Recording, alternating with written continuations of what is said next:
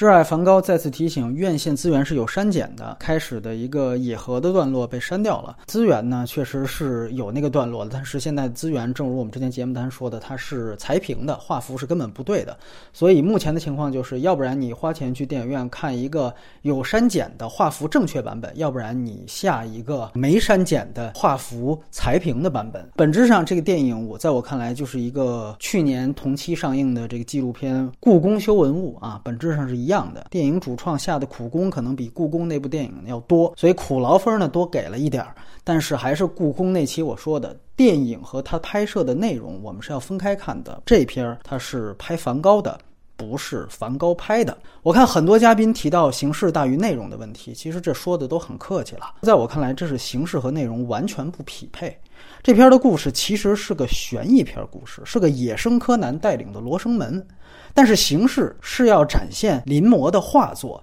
你会发现它少分镜多展现原画，这个大大拖缓了这个故事所需要的悬疑片的节奏。而且调查死因的故事和梵高的画作的精神内核其实也是联系不起来的。向日葵这幅画，它在主题上。能怎么和这个片子的主线故事联系起来呢？于是很多时候你会发现，电影主创只把梵高的一些静物画作为一个场景道具，硬塞到某个场景的某场戏之中，这其实就是个彩蛋式的设置，整体也就是一个充满彩蛋的同人电影。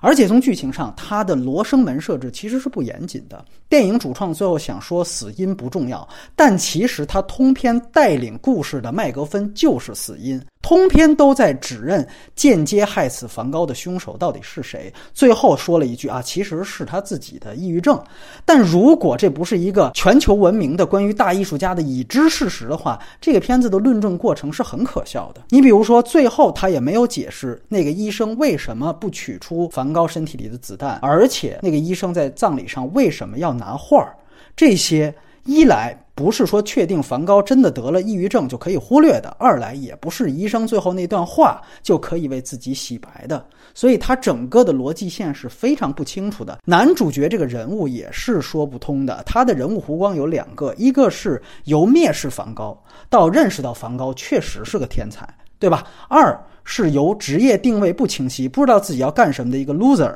啊，通过当野生柯南，最后字幕交代去做了个警察。那么，第一，认识到一个艺术家确实是天才，难道不该视且仅视，靠欣赏他的作品本身的价值来判断吗？你应该去看画儿。而男主角其实他的侦查线就是电影主创希望对观众。煽情才来设置的，他通过展示梵高到处被欺负、被误解的这样的一些回忆段落，激起观众对所谓的跛脚凤凰式的艺术家的同情。但很遗憾，一个艺术家的成就地位和他生前是不是被小孩拿石头砸过没有必然联系。梵高之所以伟大。完全是因为他在绘画上的成就，而艺术史上也有太多被欺负、穷困潦倒的庸才，以及欺负别人、渣男，甚至是犯过罪的天才。本片在这两方面进行了一个逻辑链接，混淆概念，显示了作者非常低级的。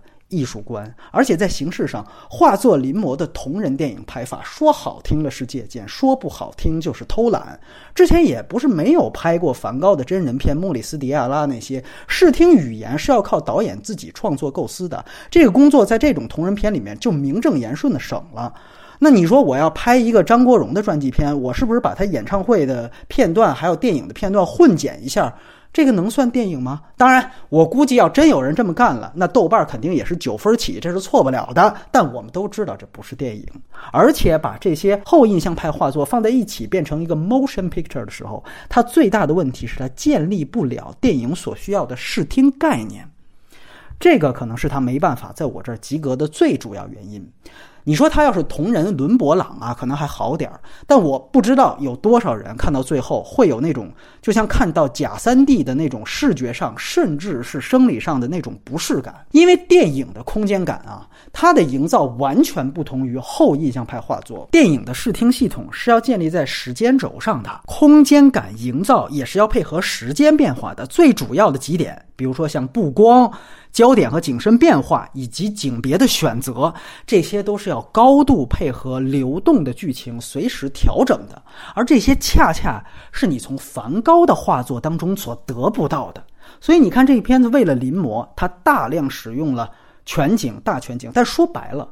绘画是静态的。电影是动态的，你让我看九十分钟关于梵高的电影，和我在梵高美术馆看九十分钟，这其实是完全不一样的感受。所以，当他只是把画作简单的一幅幅连起来的时候，这其实是一种视觉倒退。另外就是主题表达，就像我们标题所说的，到底是不是追查一个人的死因是纪念这个人艺术成就的最好方式呢？如果这个就叫致敬的话，那么好，我以后去拍一部 MJ 的死因调查，那听说也是有不少版本呢，对吧？听说医生也是没干好事儿呢。那于是乎，我拍这样一个 MJ 的死因调查，然后我以 MJ 的歌曲串烧形式来作为表达形式，你觉得这个电影应该得多少分呢？